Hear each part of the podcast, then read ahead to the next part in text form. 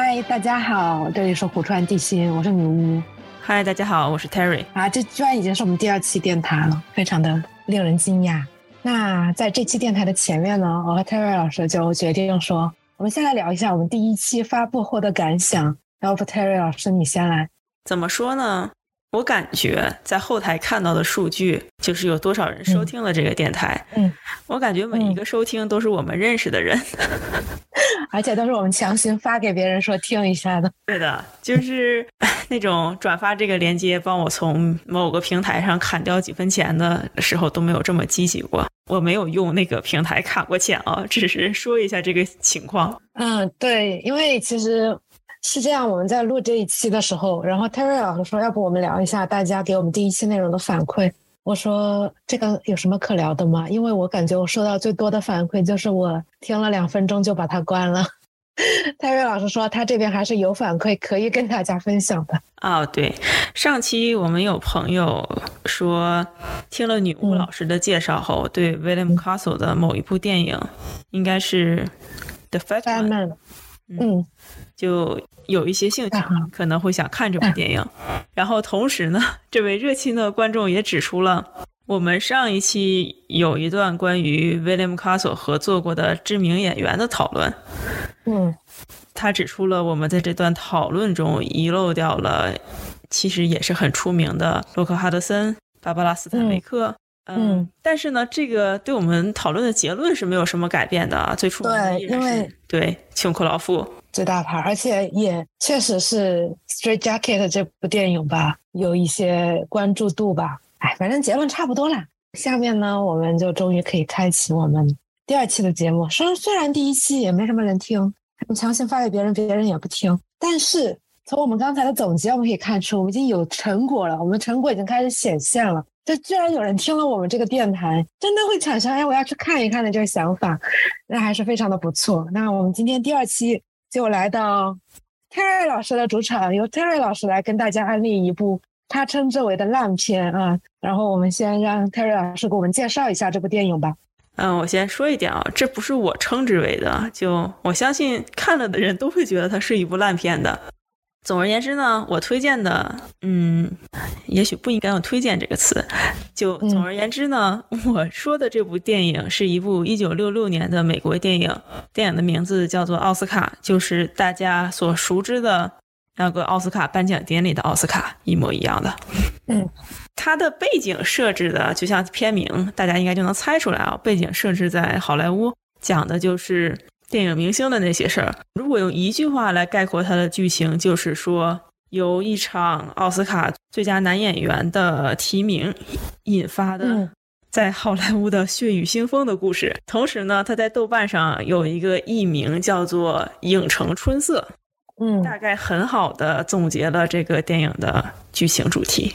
嗯，我觉得其实这个电影主要就是一个渣男的故事。就你讲的已经太高大上了，其实讲的就是一个 渣男的人生故事啊，就大大概就是这么一部电影，主要内容是这样。然后我们现在可以，嗯，Terry 老师来给我们讲一下他是怎么知道这个电影的。其实这个电影我应该也是去年的时候才第一次听说的。嗯，我差不多就是在去年这个时候看的。怎么知道的呢？是去年索德伯格在宣传他的新片的时候。就是类似于电台采访节目，主持人问他说：“关于当时在疫情的第一年，嗯，片场封闭拍电影的这么一个感想。”他其中就提到了说，就整个剧组的人在酒店里一起看了一部非常搞笑的老电影，就是这部《奥斯卡》。嗯，具体怎么描述我不太记得了，但是情况就像是很少能看到如此搞笑的电影。作为一个他们的从业者来看，就更加的搞笑。嗯，如果索德伯格推荐的角度是说这个电影好，我可能嗯并不一定不会看，对，会去补这个电影。但是他说这个电影烂的好笑，这个点我是非常相信的，所以我就出于好奇的目的找来的这个电影，真的非常冷门，豆瓣上。应该是没有真正的短评的，就是在我看的时候。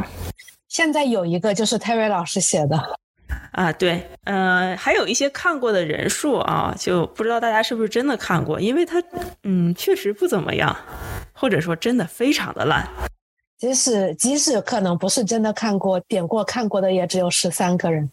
嗯，对我一直就觉得豆瓣上有一些老电影让我怀疑有一些号就是 水军呢，还是养号的？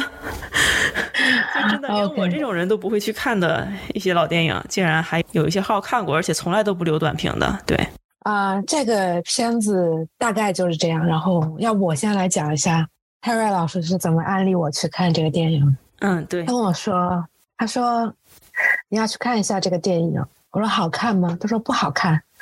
我说那我为什么要看呢？他说你要是不看这些很经典的烂片，你就不知道那些好片子好在哪里。但是我看完之后，我还是要讲一句，我真的不知道为什么要去看这个电影。我记得当时，嗯，我跟女巫老师描述的电影剧情，嗯，其实我是有选择性的。我，嗯，在安利的时候，对，有选择性的描述了一部分它后半部的剧情，就是说，有一个挺渣男的男演员获得了奥斯卡男主的提名。他为了能够成功的拿到这个奥斯卡奖，他主动联系小报媒体，贩卖自己的黑料，并同时呢，影射是别人在故意黑他，嗯，引发的这样的一场关于奥斯卡的故事，嗯，但是其实这部分剧情大概只在电影里这个两个小时的电影里可能占了十五分钟。对，呃，要不我们就直接开始来讲我们对这个电影的看法吧，就是。因为我其实对这个电影只有无数的批判，就真的是无数的批判。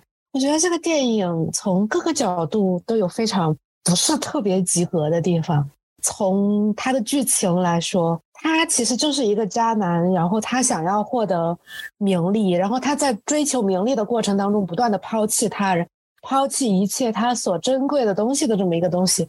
乍一听这个故事已经很俗套了，非常传统。但是他有没有搞出任何新意的地方？这就是他的整个故事剧情，我觉得就不是特别好的前提下，我其实是个人觉得他选的男主还可以，Stephen Boyd，我其实觉得演的也还可以。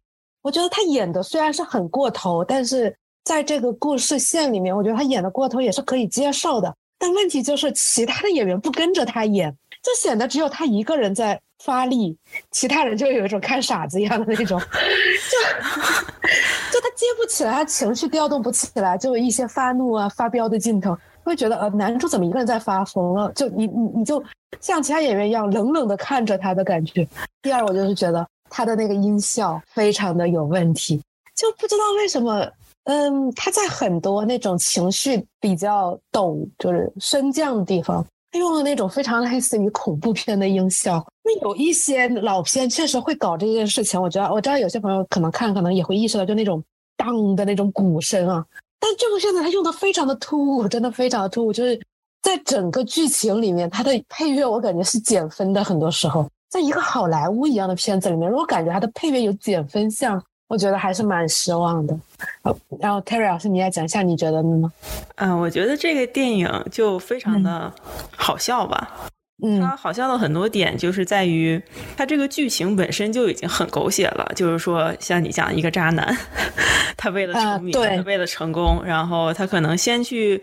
这里就涉及到剧透啊，但我觉得剧透一点都不影响这个电影的观看乐趣。真的，就是他先去抛弃了他，嗯，跟他扶持多年的女友，或者是说，嗯，倒贴钱养他了很多年的女友。进城之后，应该算是先看上了一个长得很漂亮的服装设计师，嗯，就是很上流社会的一个年轻女性，嗯，但因为他的当时的工作条件呢，又没有办法。就真正的追到这个他喜欢的这个女的，嗯，于是他认识了一个，呃，忘了女明星，不算是女明星，有点像是女经纪人，或者是说演员老师这么一个身份，呃，就是怎么说叫做行业行业内的高层的这种感觉，对。然后顺便说一下啊，这个行业内的高层这个演员。他其实还蛮出名的，就是如果看了片的话，可能很多人都多多少少，即使没看过他的电影，也应该知道他。应该说是，即使不知道他，应该也看过他的电影吧？啊，对，呃，不是应该这么讲，就没看过他的电影，就是这个名字你可能见到过，或者是说看过他的电影，但是你对不上他的名字，就是艾莉诺·帕克。他因为拿过很多次奥斯卡提名，所以说你可能没有看过很多老片，就是单纯的因为他拿过很多次奥斯卡提名这个点可能知道他。然后其次，他最出名的电影角色应该是《音乐之声》里的男爵夫人。嗯，然后还有很多黑色电影他也参演过，就是有很多代表作的女演员。当然，在一九六六年的时候，嗯，就已经不在不是他当红的时候了。嗯，所以跟他演饰演的角色的身份也比较类似吧。嗯，就是属于那种一个好莱坞里的前辈一样的人物。嗯，然后男主呢跟这个前辈人物好上之后，借助这个前辈人物获得了一些制片厂工作，就是对资源，就是演员合同。然后同时呢，这个制片厂的老板也是一个很知名的老演员的约瑟夫·库顿。大家都知道公民凯恩，嗯嗯，拉手翠花，嗯，一样的，也是四十年代的时候非常知名的好莱坞男星。用现在的话说，就是这里面有一些资深的老戏骨。嗯，在当时那个时间节点，嗯，就是剧情里啊，这个男主就进入了好莱坞，一路发展之后呢，因为他的身份获得了提高，所以他自然而然的就把这个提携帮助他的这个女性前辈。就是艾莉诺·帕克演的角色给甩掉了嘛？嗯，重新去追了他一直喜欢的那个女服装设计师。嗯，再插播一句，就是这个女服装设计师在电影里的上司是伊迪丝·海德。这个服装部门的总设计师呢，就是伊迪丝·海德本人演的。伊迪丝·海德就是拿过非常非常多的奥斯卡奖的一个制片厂时代的知名服装设计师。《罗马假日》大家可能都看过，就想说明什么呢？听上去是一个非常狗血的剧情，可是这个电影里的，从他的阵容到他用的就是 业内的名人来扮演本人，包括后来还有海达·霍普的出镜，嗯，就证明他在当时应该是一个大制作的。啊，嗯，后面的剧情就是他追到了他喜欢的女的，但是他依然很渣，嗯，而且是一个人品，就是作为一个演员，就是作为一个在影视行业的工作者吧，这个人的人品。应该是非常差的，因为无论是他的经纪人还是制片厂的老板，似乎都很讨厌他。嗯，最后就是混得非常非常差的一个阶段，就已经没有戏可拍了，但他还又欠钱，所以他的经纪人就帮他去开始接洽，能不能出演电视剧。嗯，也反映了当时电视剧和电影之间，就你能演电影和你演电视剧之间的这种。地位、阶级差距，还有收入上的差距，也都是很大很大的。对，然后这个电影里很狗血的地方就出现了，就在他已经在听这些电视制片公司的老板们在讨论要不要用他来演这个戏的时候，他接到了他就好哥们儿的一个电话，通知他说你拿到奥斯卡提名了。嗯，然后就有一些这个电影非常具有这个电影特点的一些戏，就是。顿时，男主就开启了他那种非常怎么说呢，非常神经病的演法。嗯，就仿佛那一个瞬间，他不仅拿到了奥斯卡提名，他可能拥有了整个好莱坞。就开始对着他的经纪人和电视网的老板们表示说，大概意思啊，就是说你们现在狗屁都不是，老子要拿奥斯卡了。嗯，我要翻身了，就是我要成功了。后面就涉及到了说他如何用一些计谋，包括一些不法手段。进行奥斯卡公关，希望让自己拿奖。嗯，就是它的剧情很传统，很狗血。很传统吗？那个年代来讲很传统了，就是那个时候会常见的一些所谓的嘛，就是一个渣男的啊故事，小人的 对一些狗血故事。但是我觉得它更好笑的点是在于，如果他只是正正正常的拍这些，这个人很渣。就算了，关键他从演员的表演到他的拍摄手法都非常非常的用力。就电影的开篇是在一个真实的奥斯卡颁奖典礼上，嗯，讲的就是，嗯，这是一个倒叙的手法，对，是倒叙。呃，就开篇就是讲他们在已经在了这个奥斯卡颁奖礼，而且男主坐在台下等念名字嘛。嗯，对。然后这这一段戏是全片最好看的戏，因为真的很真实。然后我看的时候，我不知道这是真的奥斯卡颁奖礼的画面，我觉得啊，这段拍的还不错。然后后来知道了好像是真实的奥斯卡。对，就是红毯还有颁奖典礼，嗯，应该都是都是真实的。对，然后明星也是扮演本人，呃，主持人是鲍勃·霍普也是他本人出演的，而且据说为了让他本人出演奥斯卡司仪，应该给他的钱应该比给男主的片酬都要多。真的？那我也赞同，因为我觉得他确实是在里面演的最好的一个角色。来颁发最佳男主的明星是弗兰克·辛纳塔吧？嗯，对。但这个已经不是开篇的内容了，那个是结尾的内容。啊，对，没错，开篇的内容是就鲍勃·霍普的奥斯卡的，就是嗯，开场词。对，开场词以及走红毯，以及就是有哪些提名人。对，然后就是男主的好哥们儿，嗯，也也一起出席了这个奥斯卡颁奖典礼，就开始了他好哥们儿的旁白。对，一些台词写的非常狗血的旁白，就非常老套。Oscar night. And you sit on top of a glass mountain called success. You're one of the chosen five, and the whole town's holding its breath to see who won it. It's been quite a climb, hasn't it, Frankie? Down at the bottom, scuffling for dimes and those smokers, all the way to the top. Magic Hollywood. 哦，对他这个男主的好哥们儿是谁演的呢？也是一个大家现在可能还挺熟悉的娱乐圈的传奇人物，托尼·本内特。就知名的歌手，嗯嗯， 但是他在这个电影里也没有唱歌，可能因为这个电影大部分时间都用来加在描述男主这些非常狗血的剧情。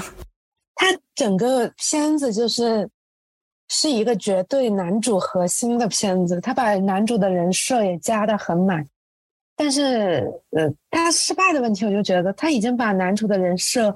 加的这么满了，但是你还是觉得男主有很多行为就很乖，在逻辑上连不起来的感觉。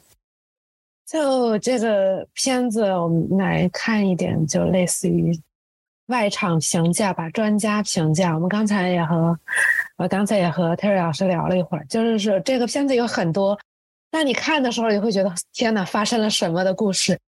就是说这里面有一个编剧，他。不知我我具体不知道发生了什么，但是他可能写完这个剧本交上去之后，然后制片厂是一帧都没有给他看过成片，直到这个电影上映，就是他交上去，别人就不跟他交流了，然后他们这个制片厂就自己去把这个电影捣鼓起来出来了，然后就是这个编剧据说。在电影院看这个片子的时候，觉得这个片子实在是太烂了，受到惊吓以至于吓哭了，就无法接受这样的东西，自己的这样东西被这么糟践。大家也可以想象，这片子可能也是在某种意义上做到了很了不起的一点啊。然后我们之前看那个，就有一个相当于一个评选吧，评选什么最烂的十部电影啊，这部电影当然也是上榜了。然后呢，我看了一下其他上榜的电影啊，包括《驱魔人二》啊，包括一些电影，就豆瓣评分，哎，那些有些电影还有豆瓣评分，一部是五点二，一部豆瓣评分是四点五。所以说这部电影虽然没有开分，我也希望大家可以通过这些一些场外因素，大概了解它开分之后的话，可能是大概一个什么样的水平吧。对，而且我觉得就是这个电影里还有一些，它剧情很土。我觉得即使以一九六六年的眼光看，它也是非常老套的，就嗯挺过时的了。因为大家要想，六六年的时候，嗯，怎么说呢？就大家可以想一下，六六年的时候，呃，戈达尔他们都已经拍电影拍了好多年了，就当时的世界影坛的气氛都已经完全的变了。但是还有这种，呃，小镇青年。不择手段登上好莱坞名利场的故事，就非常的三四十年代的好莱坞电影。我其实都不觉得它的最大的问题是在于它老套，我觉得它是没有太多指向性的内容。就你看前面四十几分钟，甚至不知道这个故事想讲什么。它其实逻辑很在线，它的逻辑一直就像是按照时间线一样的在往前推进，但你不知道它的主旨是什么，都不知道他想要告诉你的核心内容是什么。而且他推进的时候，就如果你单纯的只是讲述说这个渣男的，嗯嗯嗯，从小镇奋斗到好莱坞的故事，嗯，其实很简单的嘛。但是他的讲述方式就非常的好笑，他在里面有一些，呃，比如说啊，嗯。有一些镜头，你明显看出来他是经过刻意设计的，但是他刻意的方式实在是嗯。过于低级了，就有点像嗯。是某一天有一个小学生学会了排比句，然后他就开始在作文里各种滥用排比句的感觉。他有一段镜头呢，是说这个男的和嗯。呃艾莉诺·帕克扮演的就是好莱坞前辈吧，发生了嗯。关系后，就是事后有一个这个男的照镜子，然后女尸躺在床上的镜头。嗯嗯、这个画面的构图在嗯这个男的后来和他就是他他心目当中的女神，就那个年轻漂亮的女设计师结婚之后，就完全一比一的重现了。嗯这种重现就非常的没有水平，而且，呃，没有任何可以铺垫的地方。然后还有另一个呢，就是说，当时艾莉诺·帕克带着他的角色去好莱坞找约瑟夫·科顿演的制片厂老板，说是这个年轻的男演员很有潜力，你可以给他提供一个演员合同。嗯，嗯是有一个这个男的坐在是候客区还是什么区，就是听这些高层讨论他。而这个画面又是在后来，同样的男主他在去听电视网的高层讨论要不要用他演这个电视剧的男主的时候，嗯，又一比一的复刻了一遍。就是这些东西都实在是太刻意了，而且，呃，台词嗯内容也都很好笑，就非常的嗯用力过猛。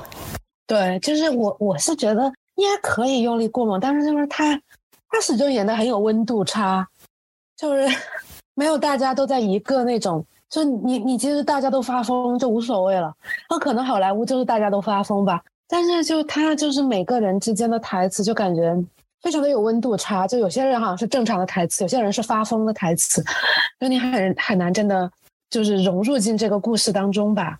哦，对，这个故事里还有一个很好笑的点，就是开头托尼·本内特扮演他的好兄弟嘛，开始回顾他们当年如何一起发迹的。然后回顾的开始是从一场脱衣舞表演开始回顾的，嗯，对，就是这个脱衣舞表演是男主当时的女朋友，嗯然后后来这个角色只在他们的对话中出现过。情形是什么样的呢？就是男主最终经过艾莉诺·帕克的角色的介绍，成功的在好莱坞开始做起了演员。他就把他当年的好兄弟托尼·本林特叫过来，来做他的小跟班儿。当时他们可能在对话之间就提到了说，当年的那个女生，她的前女友怎么样了？托尼·本内特说了一句：“啊、他已经去世了。”嗯然后这个男的就像完全没有事儿一样，就、嗯。这这段对话就结束了。就我我我其实我其实能理解这个片子的很多用意，我真的但是他用的非常的刻意啊，就是对，就是你能理解，对，你能理解他的用意，就是就他其实就是讲男主是个人渣，男主对他所有爱他的人、珍惜他的人，都是持续的利，他他只会利用人，他不会爱人。他对于养了他的前女友，他是利用；对于他亲兄弟，你可以在后面看到，就他对于他亲兄弟，所谓这个这辈子唯一的好朋友，也只有利用。他对于对他好的经纪人只有利用，对他的前辈只有利用。包括他参加奥斯卡之后，他要得到想要得到奥斯卡，他的第一反应就是我要搞事儿，我要用不择手段的方法来确保我能获得奥斯卡。就他对这个世界的规则是没有任何尊重的，他对这个世界的逻辑也是没有任何的想法的，他只是有自己的一套路，他永远眼里只有自己。所以我觉得这个故事可以拍，我真的觉得这个故事可以拍，只是不能像这部片子这么就是把很多无关紧要的东西都加进去，包括他前面说到他的那个后面的女朋友，第二任女朋友，设计师女朋友，他前面表现了很多，他其实真的很喜欢这个女的。然后他和这女的上完一次床之后，就立马把这个女的抛弃了，就没有、啊没有直接抛弃一，比一复刻的事后画面嘛。对，就事后的这段画面，就是他直接就是那种整个人变脸的这一段。但我个人是就会，你就会觉得，那你前面表现这么长一段，他去追这个女的或者怎么样怎么样的这些逻辑，就和他后面的内容其实根本就接不起来。包括前面这个死掉的女朋友脱衣舞的表演，你就只让他在对话出现，会影响整个故事吗？好像也不会，他就是砸了很多东西在里面，让你就觉得啊，这你到底想讲什么呢？到最后，你大概能够想象到他想讲的故事的时候，你已经厌烦了，已经厌倦了。这个就两个小时，这个片子，我天呐！对，它是只有两个小时，但你看的时候，你会觉得它可能有至少有两个半小时那么长，因为他他往里塞了很多的故事，就是对它塞了很多的故事，但是片段性的，比如说他的第一任养他的女朋友，他塞了他们当年一起啊，就是搞脱衣舞表演，嗯然后逃避警察的追捕，嗯，进城的事情，然后他和他就是艾莉诺帕克啊，他还用了很长的篇幅对去讲他怎么追他那个设计师女友。对对，其中包括有一段情节是他遇到艾莉诺·帕克的角色是怎么遇到的。就这个剧情，你会想说，怎么讲呢？就可能有一个学生写剧本不会写了，往里塞了一段情节的感觉。这个情节非常的好笑，是说他的他当时的女神就是是个女服装设计师，要给一个舞台剧送衣服，嗯然后这个男的就在台下看舞台剧，就是这个剧里的演员们排练，排练到一个打架的情节。这个男的在下面就非常没有观剧礼仪的，就开始指指点点，说你们这个打架演的太假了，如何如何的。然后他就上台拿着刀，自己上台演示了一下真正的拿刀打架是什么样的。呃，艾莉诺·帕克演的这个影视圈的前辈就觉得，哎呀，这个小伙子很有潜力。我首先我要说，男主的表演就是演员的表演。你完全不会觉得那一段戏能让任何一个对正常的人会觉得这人有当演员的潜力的。然后几乎就是用一顿饭的功夫吧，这个男的就发现了艾莉诺·帕克演的这个角色，就是这个女前辈的角色，可能对自己有用。嗯、他就在饭桌上上演了一段非常非常好笑的戏码，就是说，嗯、哎呀，我想追这个年轻漂亮的女设计师，但是不成功，我非常的自卑，嗯、我非常的伤心。看到艾莉诺·帕克演的角色要同情他的时候，他就立刻的变脸说：“嗯、怎么样，我的演技很好吧？” 就 就这种剧情，你会是觉得真的是像反面教材。我们其实现在就可以开始进入我们今天可能应该是最大的话题。我前面吐槽的部分可能已经有点太多了，就是为什么要推荐别人看烂片？我觉得这个应该是你来重点讲一下的好吗？其 实就这部电影来说呢，我真的觉得它烂的非常的有特色吧。很多人都会看《房间》嘛，嗯，对。如果说《房间》是二零零零年左右，就是二十一世纪的烂片的话，嗯、这个就是标准的制片厂时代的烂片呢。嗯，就它不仅烂在它老套的剧情，嗯、非常用力的表演，嗯，还有非常非常浮夸的布景设计。嗯，如果大家看这个电影注意到的话，会发现这个男主和他的服装设计师，嗯，女友结婚之后，他们在好莱坞的那个家里，你觉得每一个房子都恨不得要把你这个房间的装饰填满了一样。啊，可能也是符合符合他的个性。啊，非常的浮夸，嗯，还有一些图对，而且他有一些装饰画用的也非常的好笑，还有像你之前提到的配乐。就情绪激动的时候，上来近乎恐怖片的效果。单纯的从娱乐性的角度来讲吧，就因为它过于烂了，所以它烂出了一些娱乐的效果。可能不是所有的人都能领会到、get 到，对，就是这种非常典型的烂的娱乐效果。那怎么说呢？就像你要答一个卷子，我记得我们初中还是高中的时候，有老师讲说是。我们班有个同学只考了九分，然后我们的老师说：“嗯，就你随便蒙蒙都应该比九分高嘛，就你、嗯、你能只考出来九分是非常不容易的。”我觉得这个电影就是一个你能规避掉所有一个正常的拍法，把所有东西都拍的这么好笑，还花了很多钱拍出来，就挺不容易的。但讲道理，嗯，这片子甚至还获得了奥斯卡金像奖提名啊，对，获得的是。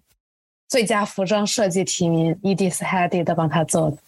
这里面，呃，其实女演员都很都挺漂亮的，穿的衣服也挺好看的，嗯，好看的，好看的。这个可能是这片子不多的看点之一。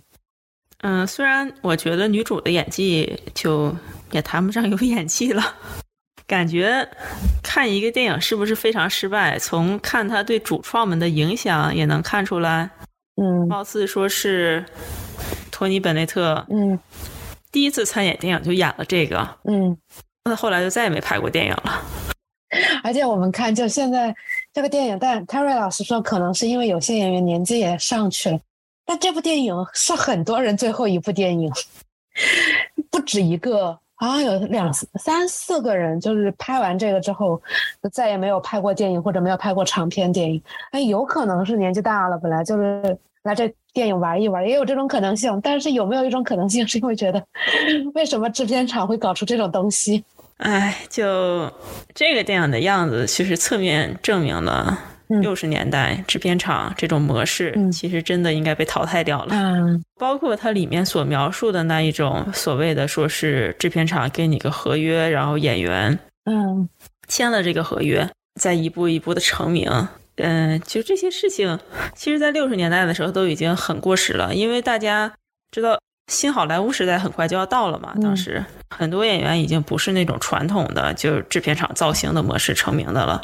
嗯，所以回到说是为什么要推荐别人看烂片这个点上，我觉得，嗯，还是这种吧，就是你要看了一些很烂的东西，你可能会对怎么样的是好会有一个更正确的判断。首先，我觉得。是这样的，如果对好的标准没有一个比较好的辨识能力的人，是不适合去看这部电影的。我觉得没有人适合去看这部电影，没有人适合，真的。嗯，但是如果有一些很热爱，就是嗯那种老好莱坞的，嗯狗血的，真的可以考虑一下。嗯，我甚至可以。嗯，很夸张的说啊，就一个明星的诞生的这个故事，好莱坞不是从三十年代一直拍到了二零最近的二零一八年，应该是对。但我觉得比起那个故事的内核来说，这个也是一个明星的诞生。就是这个故事其实更能反映，嗯，那个时代的好莱坞的 一些嗯原生态的东西。就我我我我其实觉得他从这个主题上来说是没有问题的。就他其实是想融杂一个有野心的那种平头小子在好莱坞打出天地的坏人版的这么一个故事，就肯定是可以把它搞得更好的。如果他能够把他最后就是爆自己黑料的 PR 手段用在。他前面成名的路上的话，你就会觉得合理很多。就比如说，他不是跳上台去演了一段看上去也不怎么样的戏，被一个高层看上了，而是他先看上了这个高层的能力，用自己的方式去把这个高层变成自己的人，你会觉得这片子档次就会好很多，就逻辑上会通顺很多。所以，他其实也是一个明星的诞生。没错。那你觉得还有什么别的你要安利大家？就除了。好笑，看看一下这个，还有别的可以看的点吗？就安利别人看一个烂片。嗯，就你是说，就大体上安利别人看烂片的概念，还是单纯是这一部？都可以，都可以。我觉得大体上的话，就像刚才说过的，有一些东西，你看一个作品如何在每一步都做出错误的选择，嗯，其实也是一种观影的乐趣吧。就相当于那种班上最差的学生选了 A，所以我绝对不能选 A 的那种感觉。另一种就是说，你从错误的别人错误的选择中吃，呃，或许这么讲啊，就有的时候大家在工作当中可能会碰到一些非常奇葩的上司。嗯，这种奇葩的上司会告诉你什么呢？某一种角度是，假设有一天你要做 manager 的话，嗯，不应该做的事情都是什么？你这个上升的也太高了。如果有一天有些人想要进行一些自己的创作的话，嗯，人物创作也好，无论你是要写剧本啊，还是你想写小说，或者是你想写网文，这都是一个很有趣的例子。嗯，然后另一个就是可能是对时代的特色吧，因为其实其实说实话，制片厂时代好莱坞有很多的烂片，但是不是每一部都烂的这么有代表性，又这么烂，在里面又有很多明星大牌的客串。嗯嗯。除了我们之前已经提到过的，就是扮演本人的伊吉斯·海德、鲍勃·霍普，嗯，后来还有弗兰克·辛纳塔，嗯，颁发奥斯卡最佳男主。其实说实话，他所有奥斯卡颁奖典礼上的片段，还算是这个电影里拍的比较好的地方。对，最好的地方，拍的最好的地方。对，对。啊，对不起，刚才说错了。应该是弗兰克·辛纳塔拿到了奥斯卡最佳男主，哎，对吗？颁奖的是那个梅勒·奥布朗，我已经有点想不起来是谁拿到了。是弗兰克·辛纳塔拿到的。他在最后颁奖的时候玩的一个梗，这个梗我相信，就是喜欢看奥斯卡的人，可能多多少少都会有期待过这样的时刻。嗯就是说，颁奖嘉宾，因为男主也叫 Frank，啊，对，然后颁奖嘉宾念出了就 first name 的时候，嗯这个男主就觉得这奖是他的了，他就站了起来，直到颁奖嘉宾念出了辛纳塔的全名。嗯但是男主他已经站了起来了嘛，就非常尴尬，又不能再坐下嘛，就显得他听错了，然后他就站起来，开始非常非常非常激动的鼓掌。嗯，OK，我们可以看一下，其实这个片子它的这个奥斯卡应该是第三十七届奥斯卡，然后当时就窈窕淑女那届，对《窈窕淑女》大杀四方，得了最佳导演、最佳男主、最佳女主啊，不是最佳女主，最佳没有得最佳女主，最佳女主是那个 Mary Poppins。天呐，嗯，所以他们在这么一个奥斯卡上面拍出了这样的东西，也是挺让人生气的。嗯，我觉得咱们现在可以来聊一个固定项目，就我们决定我们以后这个聊电影的话题的时候，都可以有一个固定的项目，就是你觉得这个电影能否重拍？嗯，你觉得？要不我先说，我觉得不可以，也没有必要。嗯，哎，就是在说重拍之前，我好奇的问一句啊，就是你看这个电影的时候，你觉得它最好笑的一个桥段是什么？因为它剧情非常密集嘛，每一段都是一个桥段。最好笑的桥段，对，我觉得其实是我个人啊，我觉得是每次男主发疯的时候，就其他人都接不住戏的时候，我真的就觉得，就真的给我感觉就是其他人冷冷冷眼旁观，好像他是个疯子。就两个世两个世界很割裂。我知道他是要演男主是个疯子，但是，嗯，我不知道这么说大家能不能理解。就是当你一个亲近的人对着你发疯，你是有很多情绪在里面的，对吧？害怕、惊讶或者怎么样。但是这个片子每次有那种很强烈的情绪镜头的时候，我感觉很多人都是那种静静的看着，静静的看着。我觉得这个是我觉得比较鬼扯的，包括他们在那个男主追女主，就是那一段，他们去那个船上那一段，嗯，两个人的台词都是 total nonsense。我以为他们的台词有什么在后面有什么用，就什么就男主大概意思就是你是个 M，对吧哎，这段我已经不记得了。嗯，？total nonsense 就真的是 total nonsense。那他追这个女的的方式我听不明白，这个女的对待他的方式我也听不明白，而且我可以放心的告诉大家，这段台词在后面一点用都没有，就是这这个电影的说了一些，男主嗯史蒂芬·博伊德，就嗯，他可能在拍这个电影之前，或许还是有望拥有一些好莱坞事业的，毕竟他主演过《宾虚》。对，但我估计 这个电影之后，貌似也没有什么明星事业可以做了。也不能这么说，也不能这么说，但他确实是那种，其实我觉得他很适合演的东西还挺多的，他其实就是那种在当时我觉得比较招人喜欢，又是下巴屁股，然后身材又好，高高大大，然后肌肉男，就那种 charming character 的感觉，但这部片子我觉得他，我我觉得可能也是剧本的问题。那台词他的发挥，你并没有感觉到他是一个非常 charming 的存在，所以这整个故事就会很难说服你。有人说他的表演风格和后来费唐纳威演穷克劳妇的那个电影《嗯亲爱的妈咪》吧，嗯啊，我不知道他标准的译名是什么，就有异曲同工之妙。嗯，就大家可以想象一下这些类型啊。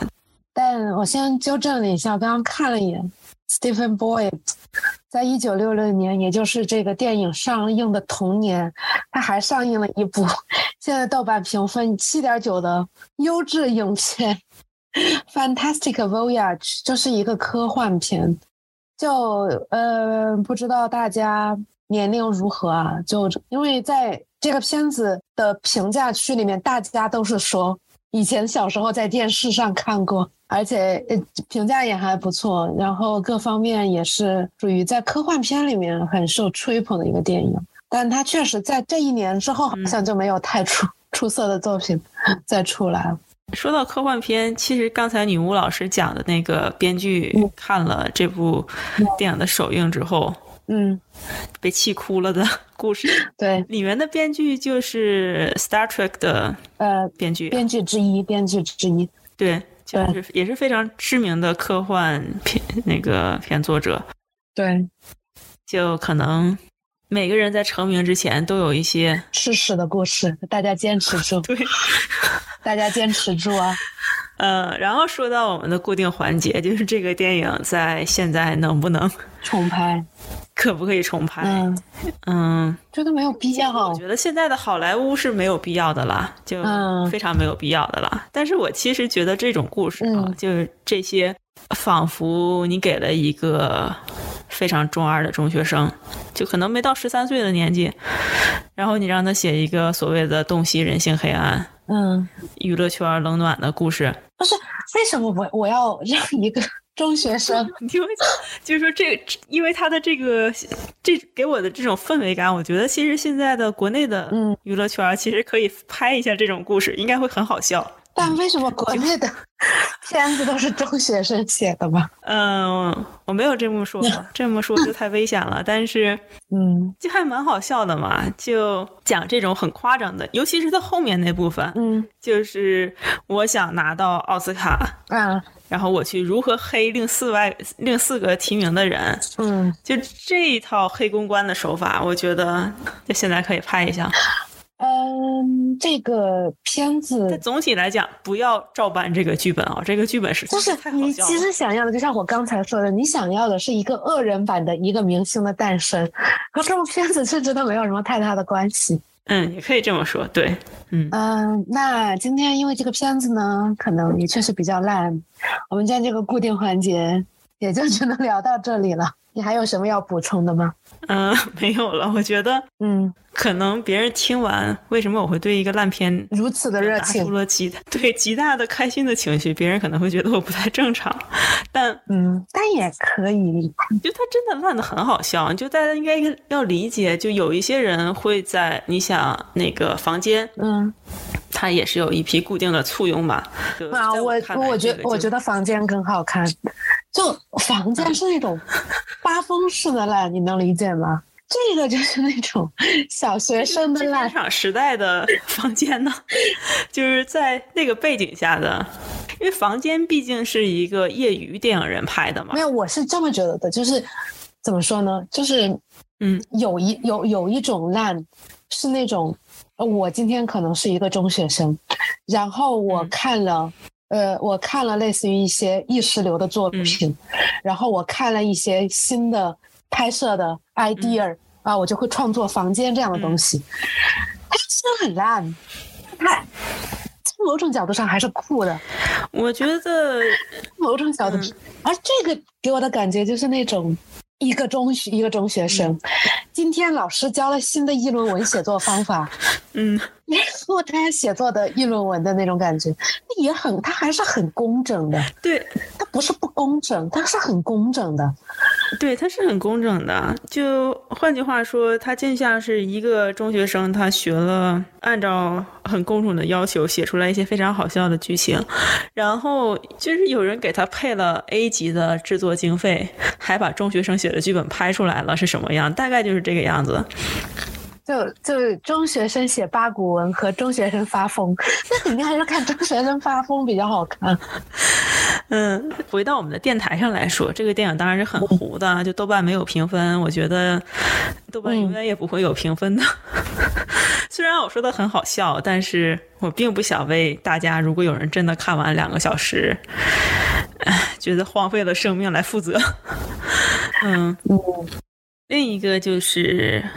对这个片很糊，然后我相信这期电台应该挺糊的。对，嗯，就我们的我们电台的名字不仅说的是一些电影了，就是这样的。嗯，对，也是我们自己。不过希望大家坚持住，想一想，《星际迷航》的编剧以前也在写这种东西，是不是觉得好受一点呢？哎，其实这还是有个原著的啊，但我嗯听人说原著的剧情就是讲五个提名人如何算计，然后获得奥斯卡之类的故事，但不知道怎么在改编剧本的过程当中，嗯嗯，就改成了这个样子。对，就最后说一下，我们下期下期要聊什么吗？不知道啊，其实也是希望，就我觉得在节目第三期就聊汤姆克鲁斯，太不尊重这个电台的名字了。那至少应该是 汤姆克鲁斯的事。汤姆克鲁斯了。对，我觉得汤姆克鲁斯就可能真的只有什么聊 cocktail 这种，cocktail 说不定都有很多人看过。cocktail 应该有很多人看过的，我觉我感觉。真的吗？就 cocktail 什么剧情都没有。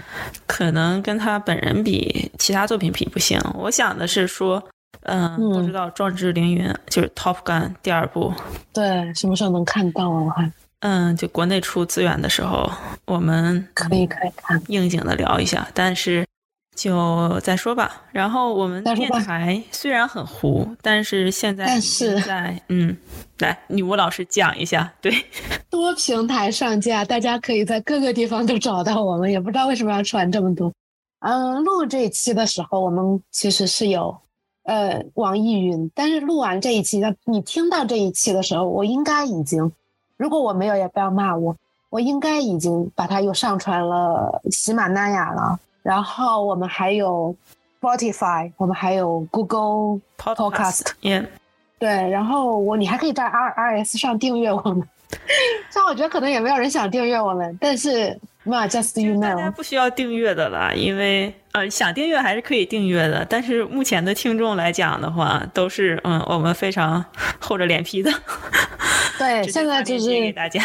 那天我问他，我问 Terry 老师，我说，因为我看我没有看，就是 Google 上面那些账号有多少的收听，我说那边有多少收听，他说三十几个吧，应该每一个人我们都认识。所以如果大家有什么 feedback 的话，甚至可以直接通过微信跟我们讲，或者嗯，或者什么豆油 QQ。嗯，对，就不管我们是在哪一个通信软件上告诉您我们的地址的，您可要是听了的话，可以直接回复。嗯，就是这样。对，没错。好的，那今天就到这里。嗯啊，如果大家真的去看了这个电影的话，我还是很想知道大家的意见的。啊，对，真的，真的，如果大家可能这个电影可以跟我们分享，您觉得哪一个桥段最好笑？嗯，对，就我们聊的这些话题，你都可以分享一下。你觉得这个片子？如果重拍应该怎么重拍？哎，就比如说你把拿奥斯卡提名换成国内编，这可现在 这样时间点，现在可我不敢说，好吧？嗯，对，这句话我会把它消音掉的。嗯，好，好，那今天这一期就先这样，我们下期再见，拜拜。好的，拜拜。